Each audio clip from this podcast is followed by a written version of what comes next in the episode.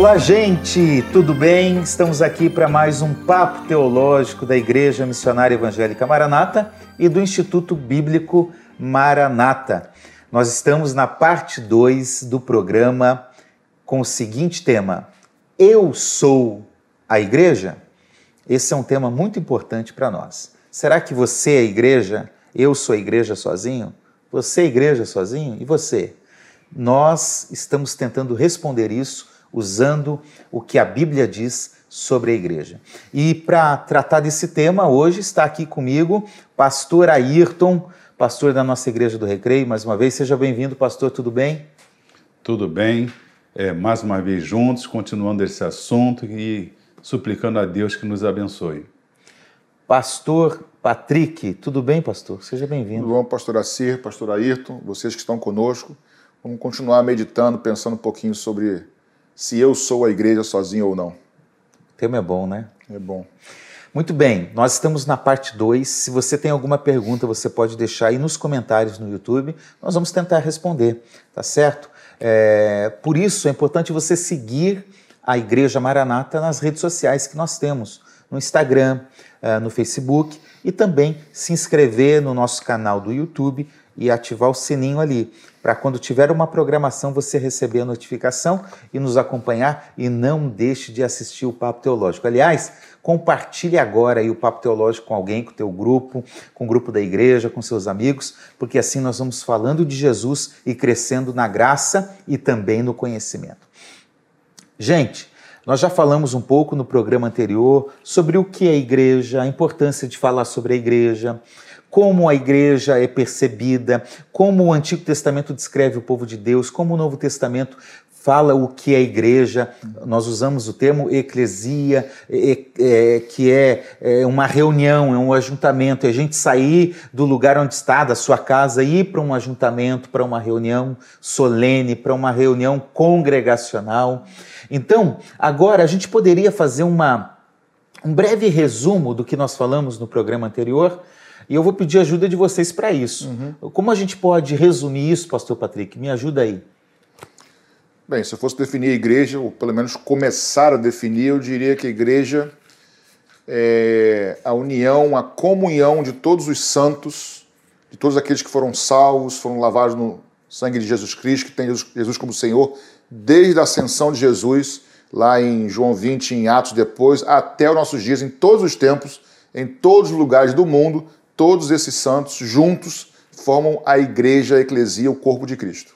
Amém. Esse é um primeiro conceito. É né? um bom resumo. A igreja é. é. aquele que está em Cristo Jesus, foi salvo por Ele, regenerado, santificado, justificado em de todos os lugares, tempos, né? Uh, do norte, do sul, de qualquer lugar. Sim. Pastor Ayrton, o que mais a gente pode lembrar do que falamos no programa anterior?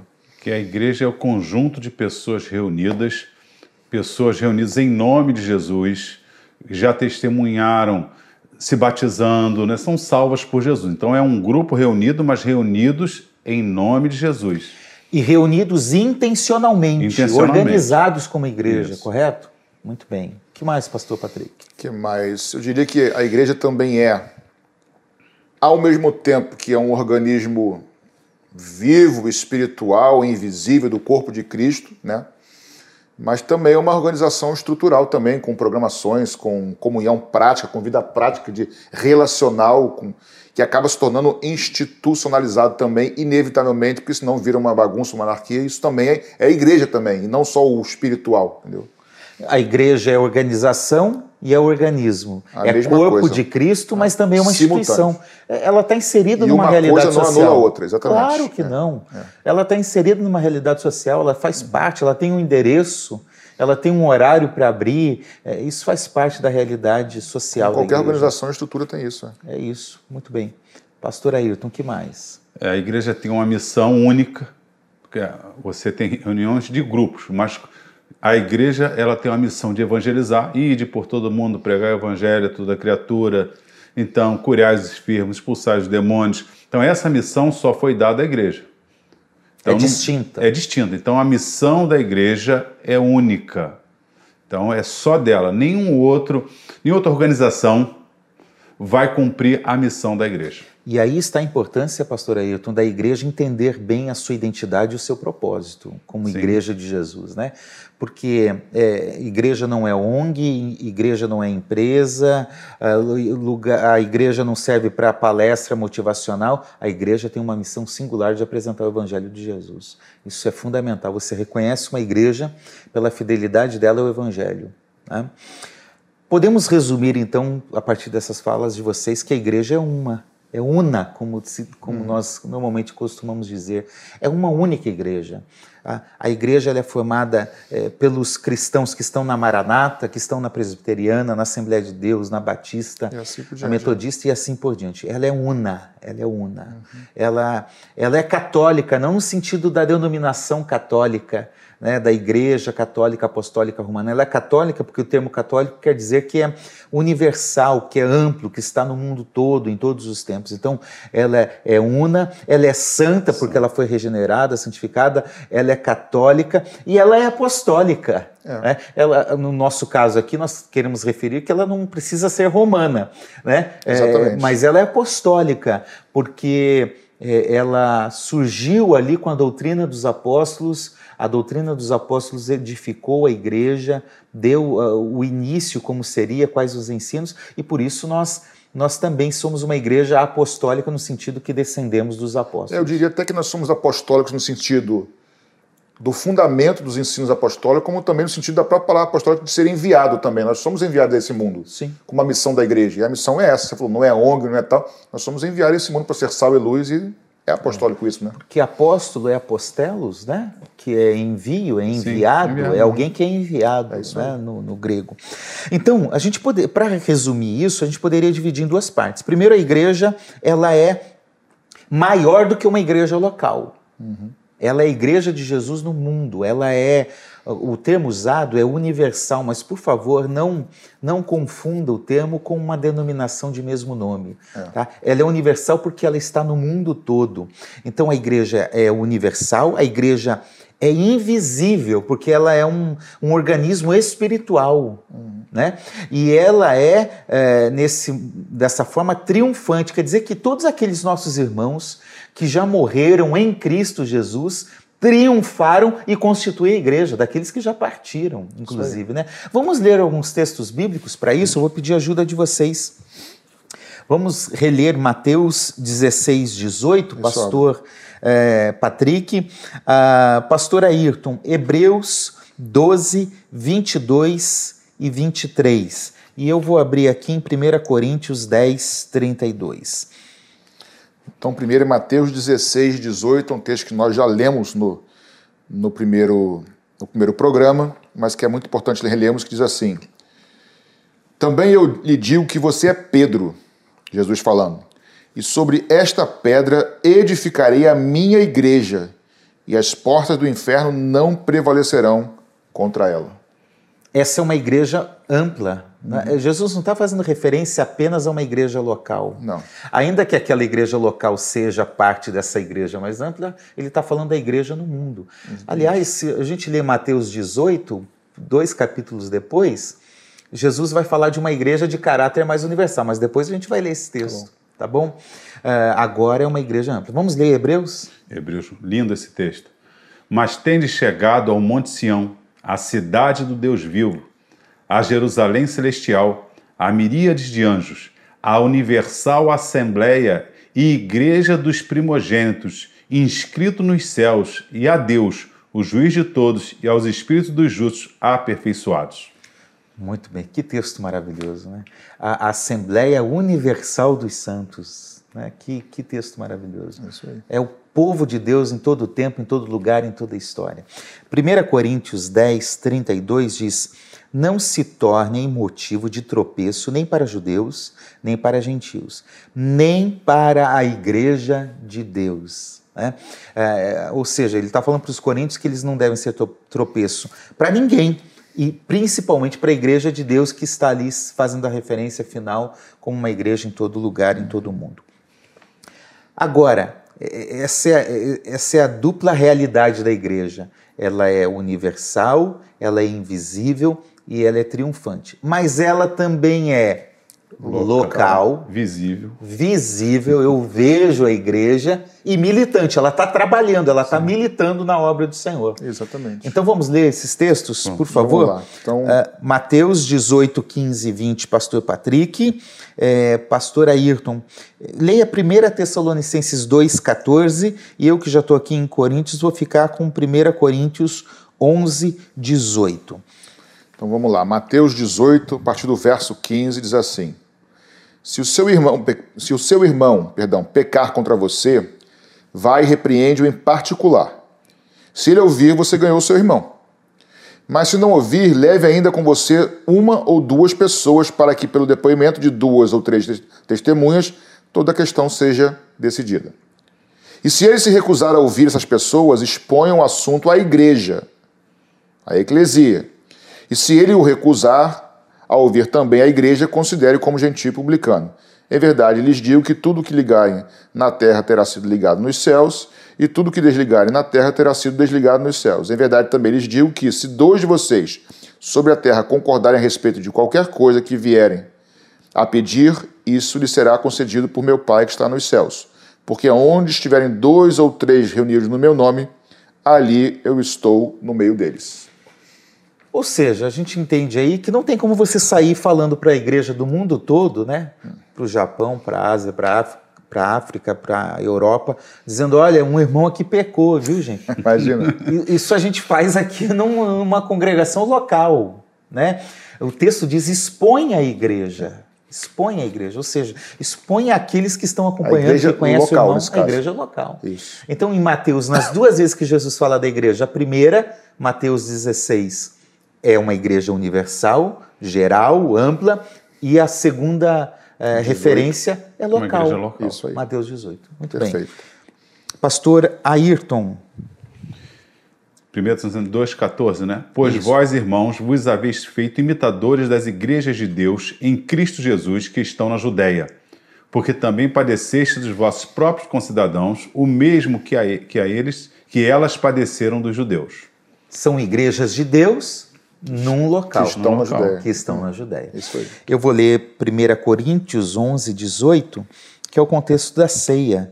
É, Paulo está dizendo, porque antes de tudo estou informado de que, quando se reúnem na igreja, existem divisões entre vocês. E eu, em parte, acredito que isso é verdade.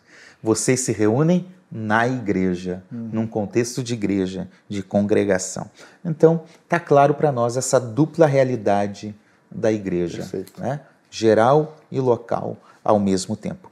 Ambas são igrejas. Na verdade, a gente poderia dizer o seguinte: a igreja local expressa a igreja geral, universal. É uma mesma realidade, mas é importante a gente distinguir porque Aqueles que dizem assim, eu sou igreja porque eu estou ligado ao corpo eh, de Cristo, à igreja Místico, espiritual, à igreja mística, então eu não preciso estar visivelmente numa igreja local. Não dá para concordar com isso. Com... Não O dá, não dá. que, que vocês acham? Bem, já- falamos muitos aspectos disso no primeiro vídeo e não dá para concordar, até porque nós já vimos que a igreja é o corpo, um dos aspectos, né? E vamos daqui a pouco detalhar mais isso. Um dos aspectos da igreja, uma das formas de chamar a igreja é de corpo de Cristo, e nós não somos o corpo de Cristo, nós somos membro desse corpo, nós fazemos parte da igreja. né? Então, assim, eu não sou igreja. Então, se eu ficar isolado e não, e não participar dessa, dessa parte militante, dessa parte visível, parte local de uma igreja, no fundo, no fundo, no fundo, eu também não sou triunfante, não sou no invisível e não sou universal. Porque para ser universal, tem que ser visível. Para ser triunfante, tem que ser militante. Creio eu. E para ser. Vamos de novo lá, perdi. Triunfante, visível e universal. Para ser universal, tem que ser local. Isso. Para ser invisível, Tem que ser tem que visível. participar do corpo visível. E para ser triunfante, tem que ser militante. É isso aí. São indissociáveis. Né? Eu fico pensando quando João diz assim, que se eu digo que amo a Deus e não amo meu irmão, É isso faço aí. mentiroso. É claro que agora tem a TV, né? Quando foi escrito não tinha TV. A única maneira de eu demonstrar esse amor do meu irmão era na comunhão. Ah, eu amo muito a Deus, eu amo tanto que eu vou me isolar de todo mundo. Por quê? Se o amor já pressupõe você suportar, você ajudar, você interagir, O amor não afasta, o amor traz. Uhum. Então a ideia, essa ideia de, de, de, não, eu não preciso da presença, não preciso da comunhão, não preciso da, da ajuda. Autossuficiência. É né? a famosa autossuficiência que, que olha, é o primeiro pecado que a gente conhece chama-se soberba. E nós já sabemos quem caiu de lá. Então, qualquer um cristão que se comece a ficar um pouco soberbo, se achando melhor, ele tem que vigiar, porque a queda de, de é quem caiu lá. é. É. Muito bem. É interessante a gente ler a Bíblia porque a Bíblia utiliza vários recursos de linguagem. Né? Jesus mesmo falou muito por parábolas, histórias que não eram reais, não eram verdadeiras no sentido dos personagens que ele citava, mas que não deixavam de ser é, reais também, porque Eram acontecia, acontecia no dia a dia. É, é, acontecia no dia a dia, né? Alguém já disse que parábolas são histórias que nunca aconteceram, mas que acontecem todo dia. Sim. Né?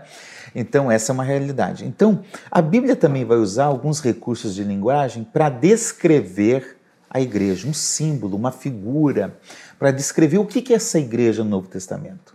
Tá? Eu acho que vale a pena a gente fazer aqui um, um ping-pong a três é? Como vai ser isso? Dá para fazer esse tu negócio? Tá de que lado? Tá contra mim ou tá contra ele? É, não, é, era a revista que a gente chamava, né? Sai um, joga, vem outro, é. a gente faz alguma coisa. Vamos dar um jeito aqui. Não dá para nós lermos todos os textos bíblicos, mas dá para nós indicarmos para quem está em casa poder, poder depois estudar, ler esses textos, se tiver interesse. E eu espero que você tenha interesse em conhecer um pouco mais do que a Bíblia diz sobre a igreja. Muito bem. No Novo Testamento, a igreja tem várias figuras de linguagem. Quais são elas? Pastor Patrick, Vamos lá, a primeira. A primeira, antes de eu dizer os textos, a primeira, já citamos aqui, que é o corpo de Cristo. A igreja é o corpo de Cristo. E isso quer dizer inúmeras coisas. Quer dizer o seguinte: se você olhar para Cristo e a sua vida, você vai entender muito da igreja. Jesus foi gerado pelo Espírito. A igreja é composta por aqueles que são gerados pelo Espírito. Jesus foi revestido de poder lá no, no seu batismo, com o Espírito Santo vindo. A igreja também, se buscarmos e desejarmos, somos também revestidos de poder. Jesus morreu, ressuscitou, a igreja também ressuscitará. Jesus subiu aos céus, a igreja subirá aos céus. Jesus voltará, nós voltaremos com ele para reinar com ele. Jesus operou sinais e milagres, os dons de cura, discernimento, palavra de conhecimento, de línguas, todos Jesus tinha. No corpo, na igreja, todos os dons são compartilhados pelo Espírito Santo. A princípio, uma pessoa só não tem todos os dons senão ela seria autossuficiente, ela seria a igreja. Então, o corpo de Cristo é um exemplo de inúmeras formas que, se nós olharmos para Cristo, vamos entender como a igreja funciona, com todos os dons, operando obras ainda maiores, porque ele foi e enviou o Consolador para estar conosco. Os textos bíblicos? Textos bíblicos, Efésios 1, de 22 a 23, Romanos 12, versículo 5 e Colossenses 1, verso 18, são alguns textos que falam de, da igreja como corpo de Cristo. Pastor Ayrton. Povo de Deus. A igreja é o povo de A igreja Deus. é o povo de Deus. E isso é, é bonito porque nós estamos num contexto de um império em que os povos estavam subjugados a esse império. E vem Pedro e diz né, que nós somos geração eleita, o judeu se achava, nação santa, olha só, povo de propriedade exclusiva de Deus. Uau! Olha os termos usados. Então, povo de Deus. Que coisa linda. Não sou eu que sou o povo. Né? Eu sou brasileiro, mas você também é. Nós somos brasileiros, nós fazemos parte de um povo. Então, individualmente, eu faço parte de algo coletivo. Então, essa ideia de conjunto. E é interessante isso. Eu, eu, eu não sou mais povo brasileiro que alguém. O indivíduo pode ser rico, ele não é mais povo que eu. É, mendigo, ele vai chegar em qualquer lugar, eu sou brasileiro. Então, nesse sentido, nós somos povo de Deus. É, 1 de Pedro 2, 9 e 10 e o outro é Tito 2, 14. Muito bem. A igreja também é o rebanho do pastor. Como é bonita essa imagem que Jesus usa, mas a Bíblia, de forma geral, usa é, de um pastor que cuida das suas ovelhas, que estão dentro de um rebanho, dentro de um lugar, juntos as ovelhas estão juntas, protegidas, protegidas cuidadas, amparadas, protegidas contra o lobo. É, e tem um pastor. É claro que Jesus é o nosso sumo pastor, o nosso bom pastor, e ele vai cuidar uh, da, da, sua igreja. É, os textos bíblicos, Lucas 12, 32, João 10, 16. que mais? A Bíblia nos diz que nós, como igreja, somos santuário, somos, somos habitação do Deus vivo, né? Isso por si só é algo tremendo, né? Eu não consigo compreender com a mente humana que aquele espírito de Gênesis 1 que parava sobre as águas, esse mesmo espírito agora habita em nós. Isso é de uma dimensão que acho que é nosso, nossa mente, nosso intelecto não consegue entender a dimensão como como é que algo maior pode caber em algo menor. Tremendo Fantástico. isso, né? Por isso que Jesus se esvaziou. Filipenses 2 se tornou menor, né? ele se esvaziou. Então, nós somos templo do Espírito Santo enquanto igreja.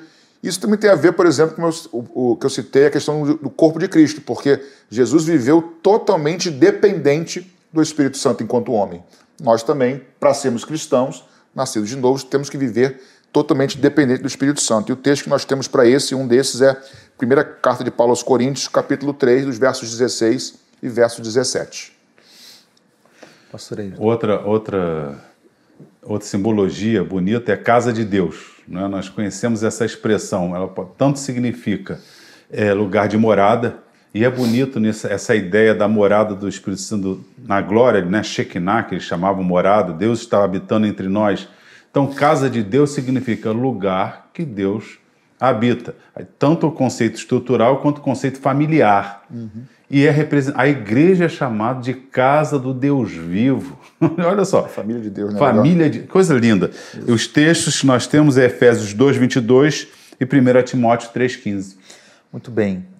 Paulo também diz em 1 Timóteo 3,15 que a igreja é a coluna e o fundamento da verdade. Nesse mundo relativista, nesse Isso mundo é, cheio de mentira, de engano, a igreja é um baluarte. A igreja é uma referência, a igreja é uma coluna que Deus estabeleceu para ser verdade e para pregar a verdade. É, é tanto uma questão de essência quanto uma questão de proclamação. Então a igreja tem que fazer esse diferencial então, também. Essa história hoje que não existem verdades absolutas, né? Depende é. da verdade. A igreja é a verdade de Deus. É Porque isso? ela é de Cristo e Cristo é verdade, a igreja é a coluna e o fundamento da verdade. Sim, exatamente. É. E Paulo também diz em 1 Coríntios 3,9 né, que a igreja também é lavoura e também é, é o edifício de Deus. Ambas, tanto lavoura quanto o edifício tem a ver com com construção, com você trabalhar em prol de um resultado, né? Então a igreja tem essa missão. É Deus edificando a sua igreja que vai crescendo sobre os fundamentos dos apóstolos, cujo fundamento é Cristo, não é isso? Se tirarmos Cristo como fundamento, todo o prédio é, desmorona. Entendeu? Então nós temos um projeto a, a colocar em prática que é sermos, vivermos para a glória de Deus. Muito bem, pastor Ayrton. Luz do mundo né? é uma das figuras mais lindas. Em trevas, o que, que você tem? Você não enxerga bem, você tropeça. Então significa que quando você vê a igreja, você enxerga um, uma possibilidade. A expressão uma luz no fim do túnel significa que você está num lugar escuro, mas existe uma esperança. Então a igreja, quando você olha para ela, existe esperança para a minha vida, existe esperança para a minha situação. Então, é Mateus 5,14, Jesus disse né, que nós somos a luz do mundo. Muito bem. Apocalipse capítulo 1, versículo 20, no contexto do capítulo 1, vai falar ali da, da presença de Jesus na igreja. Né? E aí ele usa a referência no versículo 20, Apocalipse 1, 20, que a igreja é o candelabro. O candelabro tinha tudo a ver com a cultura judaica, né? a cultura lá do, do Pentateuco, quando o candelabro faz parte do templo, serve para iluminar, uh, tem sete braços né, iluminados que vão representar depois a presença também do Espírito Santo, tem a ver com o Espírito Santo. Uhum. Então, a igreja é o candelabro de Deus, a igreja é chamada a, a, a estar presente nesse mundo para iluminar esse mundo para manifestar o Espírito de Deus, como Zacarias teve a visão do candelabro também, que a, a igreja seja esse, esse instrumento como um candelabro para iluminar esse mundo de escuridão, de trevas, por meio da graça de Jesus. É, o pastor Ayrton já citou a questão da igreja como casa de Deus, né? Mas mais especificamente como família de Deus, a casa tem a ver com isso, né, pastor? A casa, tanto Sim. quem mora na casa, a princípio, né, é a família, mas mais de forma específica sobre a família, aí nós lemos Gálatas 6,10. Paulo escrevendo aos Gálatas 6,10 e também escrevendo aos Efésios 2,19, quando fala de família, é, é, algo tremendo, porque aí não é, um, não é um Deus distante, não é um Salvador, é o Pai agora. Né? É o Pai com o filho primogênito, e nós agora somos filhos. E quando fala para mim, o que mais me destaca, a igreja é composta por aqueles, preste bem atenção, a igreja é composta por aqueles que agora têm a mesma natureza de Deus, do Pai. Olha que tremendo isso. A gente esquece isso, mas na verdade, o propósito da salvação, que é só para aqueles que fazem parte da igreja, nasceram de novo, não é apenas eu ser salvo. A questão é a seguinte: tudo foi criado por Cristo e tudo será restaurado por Ele. Então, ele é o primogênito, ele é o herdeiro de toda a herança do pai e os filhos são co-herdeiros. Por quê? Porque agora também tem a mesma natureza. Então, um dia, eu e você que ah, cremos em Jesus, teremos um corpo glorificado. E aí não haverá mais corrupção em nós, mais nada, e teremos, assim como ele é, nós seremos. Como que é isso? Eu acho que é um pouco elevado demais. Mas resumindo, nós temos a mesma natureza do Pai em nós. Portanto, eu me recuso a me parecer com o príncipe, príncipe desse mundo. Eu quero me parecer com o meu pai, que esse também seria o seu desejo, como igreja, não é isso? Muito bom, muito bom. É uma das figuras mais bonitas é noiva. Noiva. Essa é fantástica também, né, gente? É. Então a, você, a, noiva se prepara, se adorna, não é isso? É. E uma das figuras mais lindas, lembra do, de Eliezer indo encontrar com Rebeca e Isaac, ela lhe leva presentes e ela vem ao encontro. Essa figura toda, aí é, é, a igreja como noiva sendo preparada, para viver para sempre com o noivo. O casamento está marcado. e o versículo que eu amo, Apocalipse 22, 17, né? O Espírito e a noiva dizem: Vem. Repare que tem uma expectativa do noivo e tem a expectativa da noiva. E tem a expectativa de quem prepara a noiva, que é o Espírito Santo. Olha que figura linda da noiva. Quer dizer, aquele que prepara a noiva o casamento, o Espírito Santo, esse encontro está marcado e, e, nós estamos. Aí entra Efésios, né? Uma igreja gloriosa, santa, inculpável, etc. Mas linda. Apocalipse 21, 9, 22, 17. Nós somos a noiva de Cristo. Aleluia. E permita-nos dar um conselho: não toque na noiva de Cristo. É verdade. Sim. Não mexe com a noiva. É, a igreja é a noiva de Jesus. Ela é, é perfeita nisso. Ela é santa. E aí nisso. eu cito novamente o texto que o pastor Ayrton falou no programa anterior quando Saulo perseguia a noiva de Cristo, né, a família de Deus, Jesus aparece e fala assim: por que você me persegue? Ele toma para si a batalha. Sim. Então isso é, é. tremendo, né?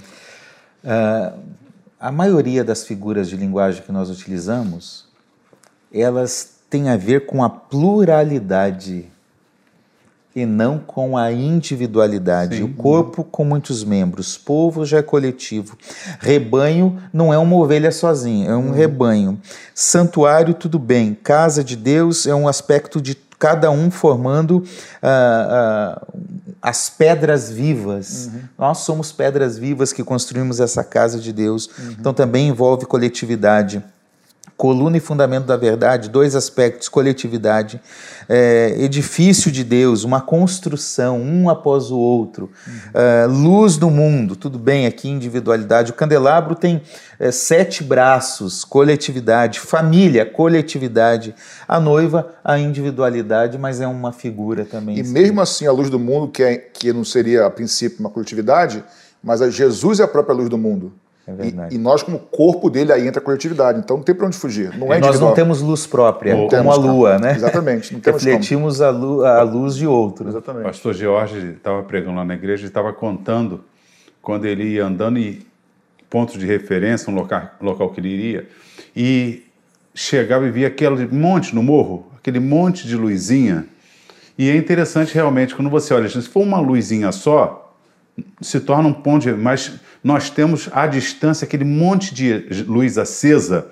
E a igreja é isso. Cristo é a luz que, através de nós, quanto mais pontos de luz nós temos, melhor é a iluminação, melhor é a direção. Você olha, diz, ah, já sei que ali tem cidade, ali tem povo. Assim, nesse sentido, quando você olha para a igreja, e não é, é por isso que Jesus disse assim: se a tua luz se tornar em trevas, que grande, que grande trevas porque quem olha para a luz pensa assim, tem solução, tem claridade. Quando chega lá, se decepciona. Então a igreja é luz e ela é luz que direciona, ela é luz que esclarece. Outra coisa bonita, quando você, quanto mais cheio de luz, bota um 100 watts. você enxerga melhor. Bota 200, você vê a manchinha. Quanto mais luz, mais você detecta as deficiências, impureza, as impurezas. Com certeza. Muito bom. Bom, gente, considerando tudo isso que nós falamos, o que a Bíblia diz, as figuras de linguagem que a Bíblia usa, o conceito do que é igreja, uh, eu, eu, retorno à pergunta inicial, que é o tema do nosso programa. Uhum. Eu posso ser igreja sozinho? Definitivamente não. Não. É, eu acho que a resposta está clara aí, uhum. é, biblicamente falando, teologicamente falando, e vamos ser sinceros, logicamente falando, né? Ah, é, é, impossível ser igreja sozinho. Ninguém é igreja sozinho. Eu falo olhando para você com todo carinho, é, esperando que você entenda isso. É impossível você ser igreja sozinho na sua casa, na sua individualidade. Nem mesmo a reunião dos seus familiares constitui a igreja. É parte da igreja, é membro do corpo, mas não é igreja. É igreja é muito mais do que isso. Então podemos entender algumas coisas aqui. O que, que biblicamente é, podemos entender que pressupõe o, o ser igreja? Bem, primeiramente eu acredito que o, o próprio nome eclesia, de congregar, de estar junto, é a comunhão. É a comunhão, e quando eu digo comunhão, não é só na questão do momento, ah, estou em comunhão, um momento bom de alegre, não. A comunhão de estar junto no sentido de interdependência, de depender do outro, de aprender. Eu, por exemplo, admiro muito esses pastores, tua vida, tua vida, e aprendo com eles. Se eu estivesse sozinho, não aprenderia com eles. Sei que também não compartilharia algumas coisas com eles, porque ninguém sabe tudo. Ninguém detém todo o conhecimento. Aliás, se alguém, algum líder acha que sabe todas as coisas, isso é um perigo. Se alguma igreja, por exemplo, local, se acha detentora da verdade absoluta e, e só ela, isso é um perigo. Fuja dessa igreja. Entendeu? Nós, nós, nós cremos que nós somos é, bíblicos na Maranata, é, não somos hereges, somos corretos. Agora, não somos, a, não somos a única igreja correta. Mas voltando aqui, a comunhão, essa interdependência como um amigo, assim como ferro afia outro ferro, um amigo afia outro amigo, ele me corrige, eu corrijo, eu exorto, a gente cresce junto, isso gera crescimento. Então, comunhão é fundamental. Eu lembro aqui, acho que a gente comentou no programa anterior, os mandamentos recíprocos, de, de, de reciprocidade, né? Uhum. Que vai daqui e vem de lá. Eu não lembro a quantidade, mas são mais de 40 mandamentos recíprocos que nós temos nas Escrituras orar uns pelos outros, amar uns aos outros, aconselhar uns aos outros, é, suportai-vos uns aos outros. No sentido de dar suporte. De né? dar o suporte, levar de carregar carga, aquele que precisa. Carga, né? Não tem como. Né? É, Exortai-vos uns aos outros, confessai os vossos pecados uns aos outros. São vários mandamentos que, que só é possível nessa vida de comunhão. É, com certeza. É? Muito bem, pastor Ayrton, o que mais? É, um corpo com muitos membros, é uma expressão. Aliás, espera um pouquinho aí. A gente tem que ler o texto bíblico, eu acho que é fundamental. Atos 2, 42 a 47. Rapidamente, Atos 2, 42 a 47. Diz assim: Atos 2, 42. E perseveravam na doutrina dos apóstolos e na comunhão, no partir do pão e nas orações. Em cada alma havia temor, e muitos prodígios e sinais eram feitos por meio dos apóstolos. Todos os que criam estavam juntos e tinham tudo em comum. Vendiam suas propriedades e bens, distribuindo o produto entre todos à medida que alguém tinha necessidade. Diariamente perseveravam unânimes no templo, partiam, partiam pão de casa em casa e tomavam as suas refeições com alegria e singeleza de coração, louvando a Deus e contando com a simpatia de todo o povo. Enquanto isso, o Senhor lhes acrescentava dia a dia os que iam sendo salvos. Que lindo, Muito tremendo, bom. né? Tremendo. Era assim que a igreja primitiva Comunhão vivia. em todos os sentidos. Desculpe, pastor Ailton, agora pode falar. Ser corpo. Não, ser corpo. Romanos 12, 3 a 5 diz assim: Porque pela graça que me foi dada, digo a cada um dentre vós que não tenha de si mesmo mais alto conceito, olha só, do que convém Eu sou igreja. É, é, é. Mas que pense de si mesmo sobriamente, conforme a medida da fé que Deus repartiu a cada um.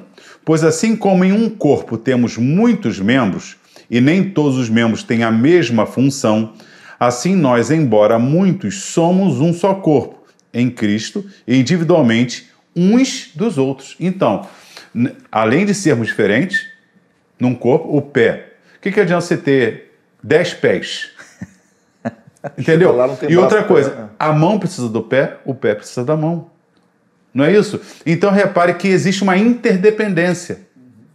Não exi- não- não- a autossuficiência, Deus já fez dessa forma na igreja para não existir essa autossuficiência. Ainda que tenhamos funções específicas para cada parte do corpo, e só tem sentido quando ele está inserido num contexto de Sim. corpo. Sim, e pode, você pode ser a mão mais linda, mas é melhor você ter duas mãos e dois pés do que quatro mãos. pode ser as quatro mãos mais lindas do mundo, mas é melhor dois, duas mãos e dois pés. Então o corpo é perfeito. Então Cristo, na, na igreja, todos nós teremos uma função. E essa função será desempenhada como outros numa área, mas outros não farão essa função e nós não faremos a, a função que o outro faz. Nós não vamos ler, mas o texto que você eh, leu aí agora, em Romanos 12, ele continua dizendo exatamente desses dons, diferentes uns dos outros. Depois Efésios vai dizer a mesma coisa, 1 Coríntios vai dizer a mesma Sim. coisa, não é? Muito bem. Pastor Patrick, o que mais pressupõe ser É. igreja? A própria questão das ordenanças, né, do batismo e da ceia, que nós entendemos como ordenanças, na verdade, né, é, são ministradas no corpo, na igreja. E o próprio apóstolo Paulo vai. Jesus fala primeiro assim: que vão e batizem em nome do Pai, do Filho e do Espírito Santo, ensinando a guardar todas essas coisas. Então é um mandamento de Jesus, uma ordenança de Cristo, para que a igreja batize. Né, isso, isso nós falamos no vídeo anterior, em Atos dos Apóstolos, começa de uma forma gradativa, após o Pentecoste já haver batismo também, a ceia. Então, batismos e ceias são.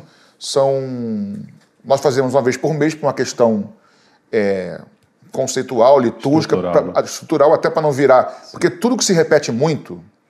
Entendeu? Banaliza-se. É, exatamente. Você, você- a tendência natural é que a gente desvalorize, caia na rotina. Então, até bom que não seja todo culto. Entendeu? Então, assim, o princípio do batismo se cumpre. O princípio da ceia se cumpre. Agora, a assiduidade é uma questão até melhor que seja uma vez por mês, ou talvez em outro lugar seja diferente, mas que não seja sempre, porque senão você perde o sentido, porque é em memória de, por exemplo, a ceia, né? E, e por isso que a gente pode dizer o seguinte, que não existe ceia virtual. Correto? existe. Aí Com todo respeito àqueles irmãos que praticam isso, mas não existe ceia virtual. Ceia pressupõe reunião na igreja, 1 Coríntios 11, e, e- e pressupõe comunhão. Sim. Né? É, é o corpo reunido. Né? E é bom lembrar também que eh, o movimento dos desigrejados estão abrindo mão da ceia e do batismo, estão dizendo que não é mais importante para o tempo da graça. né? Veja, um mandamento claro de Jesus, como você fala, Replicado pelos Os apóstolos. apóstolos Ma- Mateus cumprem- 28, 19 e 20. Esse texto, É, né? e, e os apóstolos co- continuam fazendo, batizando, e não é mais para acontecer. Vamos imaginar a coisa ilógica. Eu não sou cristão. Aí digo para Jesus, eu, eu te aceito Jesus. Como eu faço? Dali por diante eu já sei tudo de Bíblia, sem nunca ter lido. Porque eles virou, eu sou a igreja individual. Aí eu me batizo, aí eu vou lá, eu me batizo o nome do Pai. Eu me ensino. Olha a ilógica. Eu me discipulo. Eu me discipulo. Eu me a- ordeno a pastor. Eu me ordeno. Tem por aí isso aí, né? Exatamente. É, eles não usam o nome pastor, mas tem Sim. os gurus Não, espirituais não, deles. Ah, não né? usa pastor, usa ancião. Não usa ancião, mas usa líder. Não usa líder. Isso são. É, é, é A, é função, uma, a função seria a a mesma. né? função, é a mesma coisa. Insti- Institucionalizar a igreja. Aí como é que você faz? Você vive numa sociedade. Existe o CNPJ. Aí você vai alugar um. Porque cresceu, você está numa casa, cresceu. Eram, cabiam 10 pessoas, agora somos 200. Aí faz o quê? Ah, Vamos alugar. E como é que faz? Tem que ter um CPF, um CNPJ. Ah, não, eu não sou desse mundo. Então pede para subir logo, porque você vai precisar do, do CNPJ. Né? que mais, pastor Ayrton? É, é, um, Hebreus 12, 25, 10, 25 diz assim: Não abandoneis as vossas congregações, como é costume de alguns. E o quanto mais vede que aquele dia se aproxima. Ou seja, se Jesus não voltou, ou até Jesus voltar, a ordem bíblica é de congregação. Em outra versão, vamos dizer, não abandoneis as vossas reuniões. Então, se, se Jesus não voltou, e o contexto de Hebreus, um contexto, às vezes, de dificuldade, o conselho é congregar, como alguém pode dizer, eu não tenho que congregar?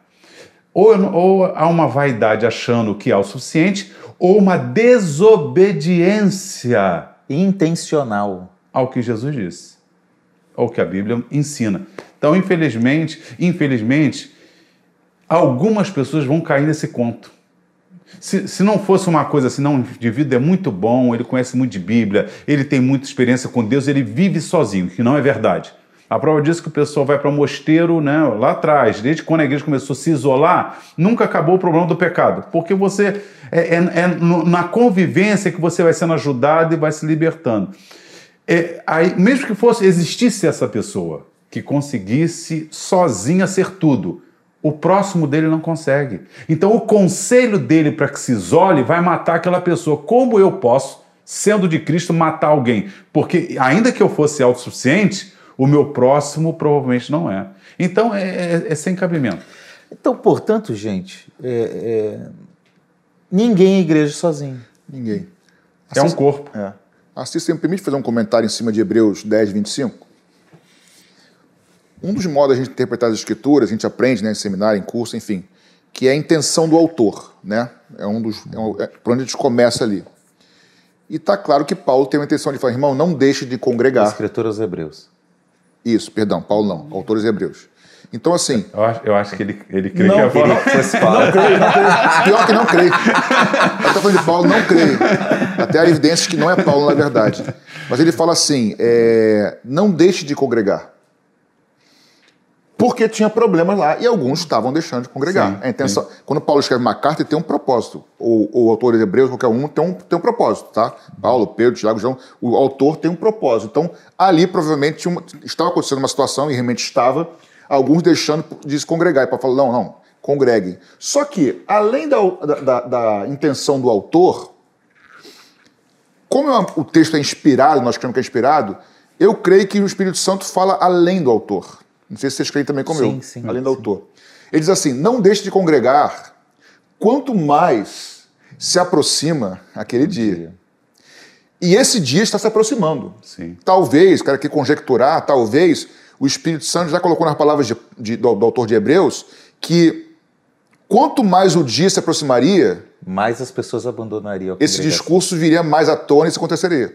Vocês entendem isso? Estou conjecturando sim. com vocês. Então fica um alerta, porque o dia está se aproximando. E a palavra de Deus diz que não quer que ninguém se perca. Então não fique isolado.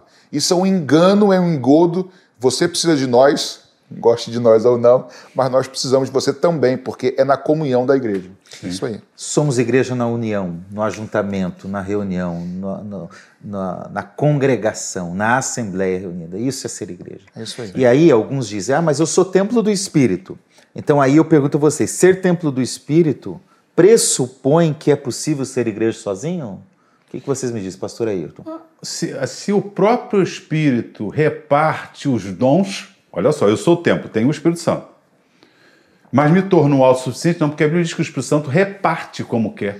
Então significa que, embora nós somos é, templo do Espírito Santo individualmente, não desfaz a ideia da ação do Espírito coletivo. Então, embora eu, eu sou, a presença de Deus está em mim, ela não é uma presença total nos dons, total nas, manifestações. Nos ministérios. Nos ministérios. Então, eu posso ser cheio do Espírito e desempenhar o meu ministério, o dom que Deus me deu.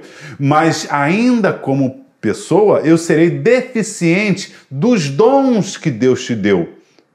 Então, essa ideia, ah, eu tenho o Espírito Santo, mas o próprio Espírito Santo, em 1 Coríntios 12, inspirou o apóstolo Paulo para dizer que o Espírito Santo reparte como quer. Então, se reparte, não deu a todos. Muito bem. E, e, há um texto também que a gente pode ler, acho que é Efésios 4, uhum. 4 a 6. Pode, pode, pode ler, pastor Patrick, por favor? Efésios 4. É, subir ao céu, né? Deu porque ninguém é igreja sozinho, então ninguém pode viver isoladamente. Ninguém pode ir ali e falar, não, eu estou aqui na minha, na boa, eu me basto, eu sou igreja, a minha comunhão é com o céu, é com Deus e nada mais, não preciso de mais ninguém. Essa não é uma verdade. É, Efésios 4, de 4 a 6 diz: há somente um corpo e um só espírito como também um, uma só esperança para a qual vocês foram chamados. Há um só Senhor, uma só fé, um só batismo, um só Deus e Pai de todos, o qual é sobre todos e age por meio de todos e está em todos. Então, essa questão de ser templo do Espírito Santo, ela não, não me dá base bíblica nenhuma para dizer que eu sou igreja. Mas, por outro lado, ela é necessária e condicional para ser igreja, para fazer parte da igreja, precisa ser templo do Espírito Santo. Precisa nascer de novo, né? Hein, pastor Patrício, vamos imaginar que todo mundo se desviasse e só se eu fosse o único cristão. Uhum. Então eu poderia dizer no singular: eu sou a igreja, porque eu sou, né? sou o único cristão na face da terra. Só que a minha missão como cristão é pregar para que outros se tornem. E aí já acabou, porque o primeiro que eu ganhar para Jesus já virou o segundo. Virou o segundo, nós somos aí. Mas é interessante, porque Jesus não chamou um só. Sim, mas ainda que. Talvez para acontecer isso. Mas ainda que existisse essa possibilidade, Exatamente, todo é. mundo se desviou, fiquei só eu como cristão na terra. Mas a minha missão é ganhar outros para Cristo. Logo, essa autossuficiência, eu sou Cristo. Porque a ideia é, eu sou a igreja, é, ó, eu estou na minha aqui, do meu jeito, mas eu sou a igreja. A ideia é sempre uma individualização. Só que, ainda que fosse possível isso, não seria pelas ordens de Jesus, que na ordem de Jesus nós temos que tornar outros cristãos. Mas esse sentimento, na verdade, dessa individualidade, ela é oposta ao espírito do cristianismo, cara. Sim. Totalmente que é, que é ter o, o, outro e mais honra do que você mesmo. Então não faz o menor sentido. Não faz, não faz sentido. Uhum. Nem lógico e, faz você sentido. Você vê como, como é algo diabólico né, para destruir Sim. de fato a igreja. Uhum. Uh, porém, então a gente pode chegar à conclusão de que a igreja não é algo apenas espiritual, algo místico, o corpo místico de Cristo. Não, é prático, real, é visível. Prático, real. Isso. Não é algo abstrato, é algo visível, Concreto, é. situado, perceptível. Uhum correto? A gente pode imaginar a igreja dessa forma. Então, podemos concluir, pastor Ayrton, que o ensino dos desigrejados é antibíblico? Com certeza. Se a Bíblia manda congregar, se a igreja é um corpo, vamos raciocinar. Se Jesus, que é santo, perfeito, passeia nessa igreja. Se o apóstolo Paulo, quando escreve as igrejas, vendo defeitos gravíssimos em Corinto, em algumas igrejas, ele queria estar com eles e, né, e queria comunhão com eles, tinha saudade, queria estar junto, exortava.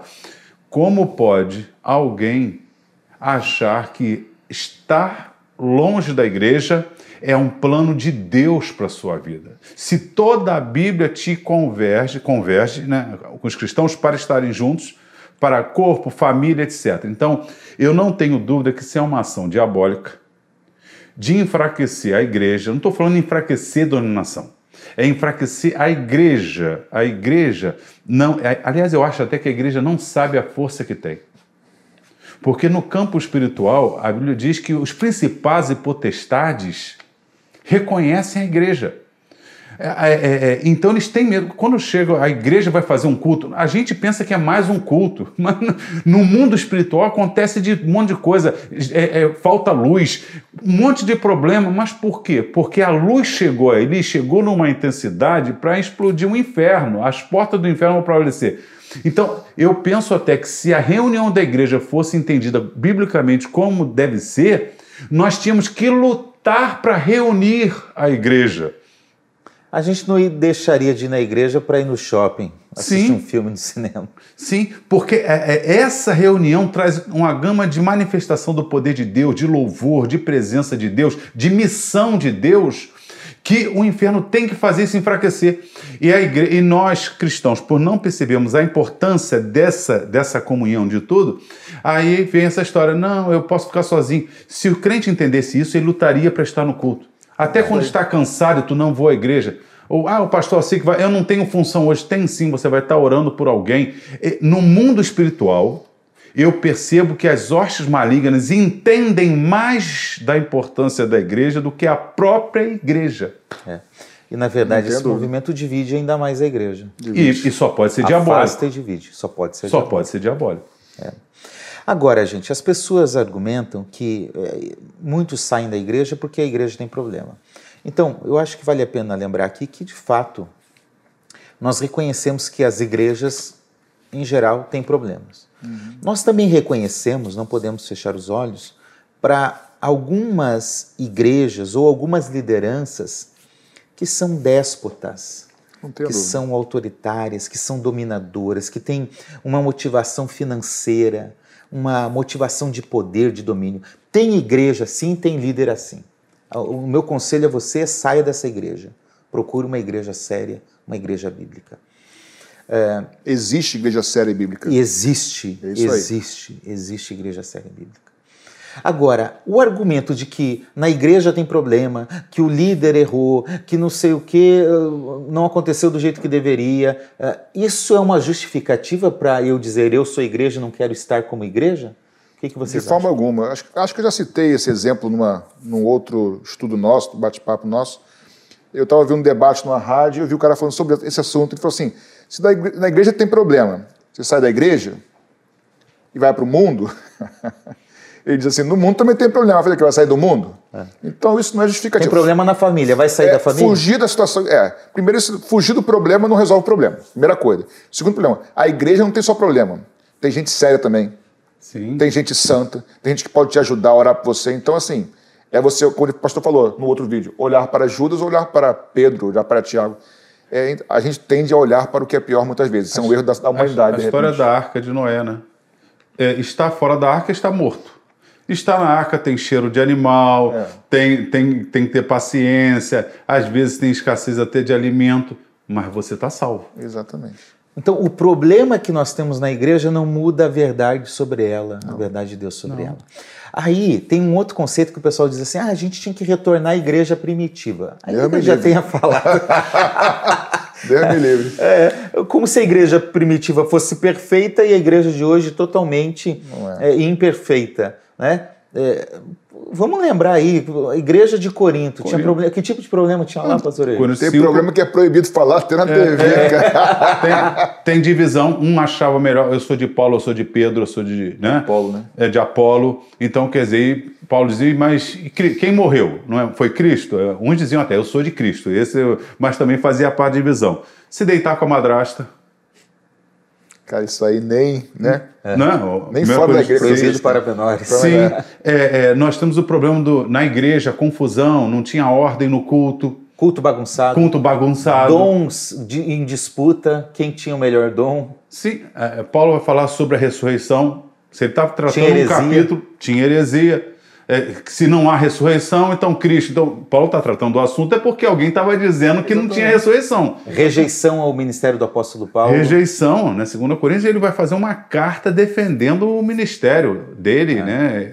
Então, a igreja de Corinto é o maior exemplo de uma igreja em que Deus age, mas mesmo assim, vamos um exemplo? A igreja de Atos 4, maravilhosa.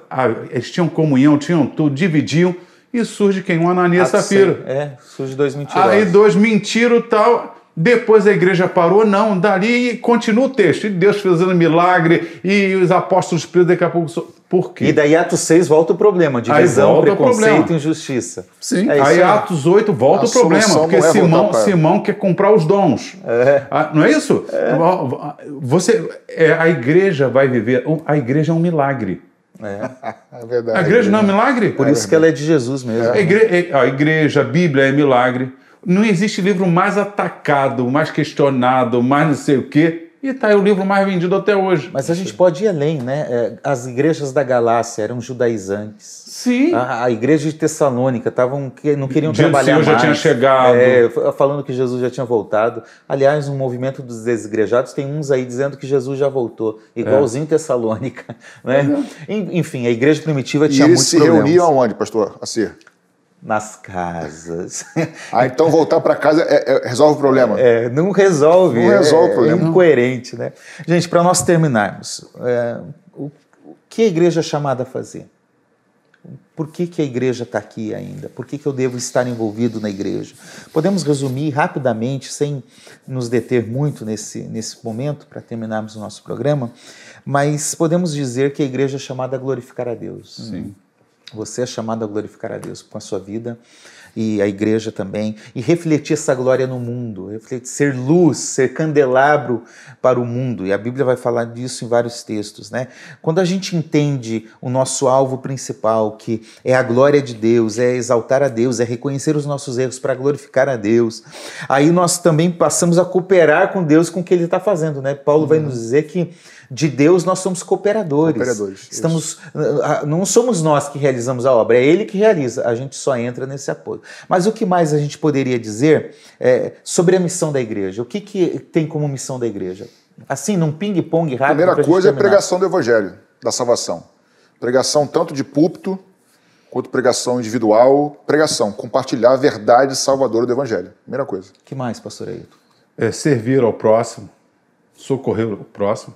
Né? Isso é missão da A igreja. missão da igreja. Ter comunhão com- os membros da igreja, com os irmãos da igreja. que Já falamos sobre aqui várias vezes sobre suportar um ao outro, ajudar um ao outro, orar pelo outro. Aliás, o pastor falou que nós não entendemos, a igreja não entende tanto assim. Eu acho que nós não temos também a dimensão do poder da oração em nome de Jesus, senão nós oraríamos mais. Isso é um outro assunto, mas é, a comunhão é importantíssima. É isso. Que mais? Fazer discípulos. A missão da igreja, Pedro, aquele texto de povo, diz assim: anunciar as virtudes daquele que vos chamou das trevas para a sua maravilhosa luz. A igreja faz discípulos, missão da igreja. Muito bem.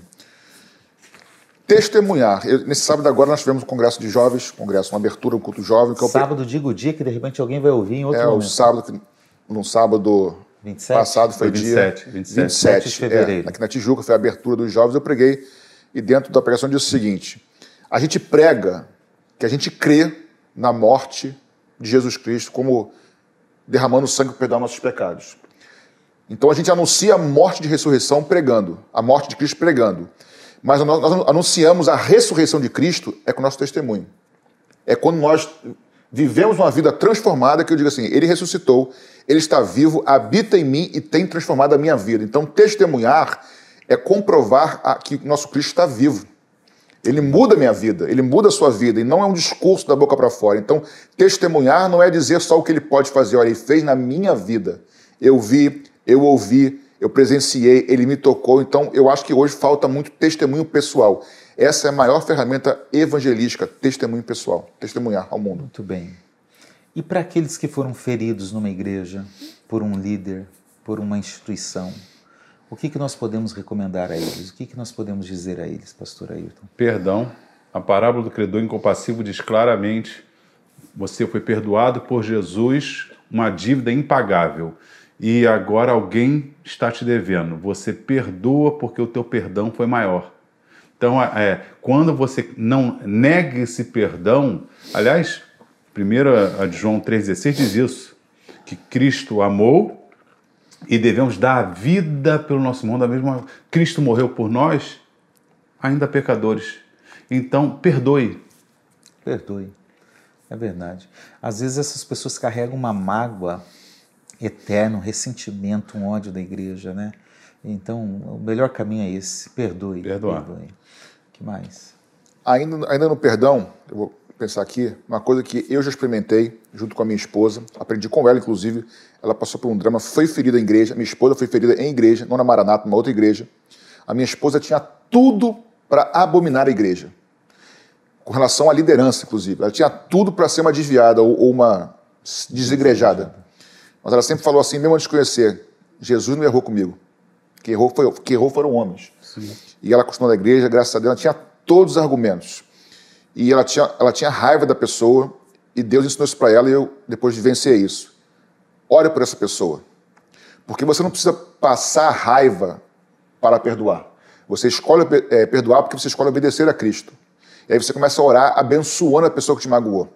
E quando você faz a primeira vez, dá vontade de se rasgar, você não consegue orar.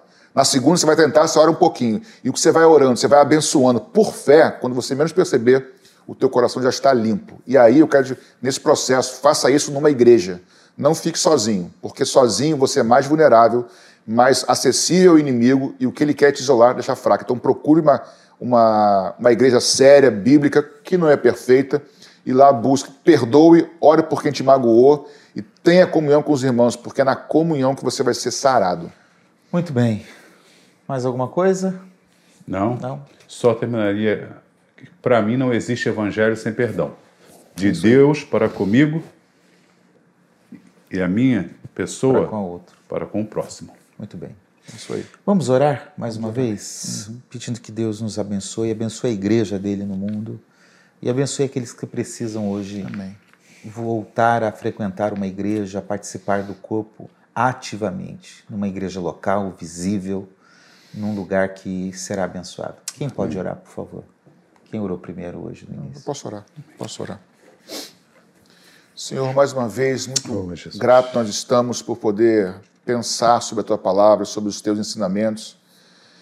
Nós todos, às vezes, nos desentendemos, brigamos, às vezes não concordamos, mas nos ajuda a crescermos juntos, Senhor, como igreja, reconhecendo nossos, nossas dificuldades. Quem sabe o irmão, uma irmã que está nos assistindo agora, alguém ferido, eu peço que, com muita humildade, Senhor, que essa pessoa ouça o que nós falamos aqui, não como quem sabe mais, no meu caso, como alguém que já viveu isso na tua palavra, que essa pessoa possa escolher perdoar, que essa pessoa possa, Senhor, orar por quem a magoou, quem a feriu, e, junto com isso, procurar uma igreja onde ela possa ser sarada, tratada, ajudada, porque é na comunhão, mais uma vez, que nós temos, que o teu sangue nos purifica. Nós, eu, pastor Assir, pastor Ayrton, nós abençoamos cada um que nos assiste nesse desejo e expectativa do agir do Espírito Santo, Amém. de que as pessoas possam voltar a ter comunhão com a igreja do Senhor e ser parte da igreja de Jesus Cristo, o corpo do Senhor. Em nome de Jesus. Amém. Amém. Que Deus abençoe a sua vida de forma especial e que você possa ser curado se você precisa de cura. Amém. Em nome de Jesus, seu coração, suas emoções. Amém. É, eu quero lembrar que este é um programa que é apoiado pelos membros da Igreja Missionária Evangélica Maranata, por meio das ofertas, dos dízimos, de gente que está investindo no reino de Deus para esse programa e todas as outras atividades acontecerem. Queremos agradecer a todos que têm participado dessa obra. E se você quiser contribuir, fique à vontade. Aqui na tela está passando aí agora os números da, das nossas contas. Você pode contribuir e participar também ativamente da pregação do Evangelho, do anúncio dessa mensagem de esperança, de transformação e que leva à frente, leva à frente a Igreja de Jesus. Gente, muito obrigado. Foi bom estar com vocês de novo. Prazer foi meu. Deus abençoe, pastor Ayrton. Obrigado. Amém. Prazer mais uma vez estarmos juntos. E a você que esteve conosco até agora, Deus abençoe a sua vida e até o nosso próximo Papo Teológico. Tchau, tchau. Deus te abençoe.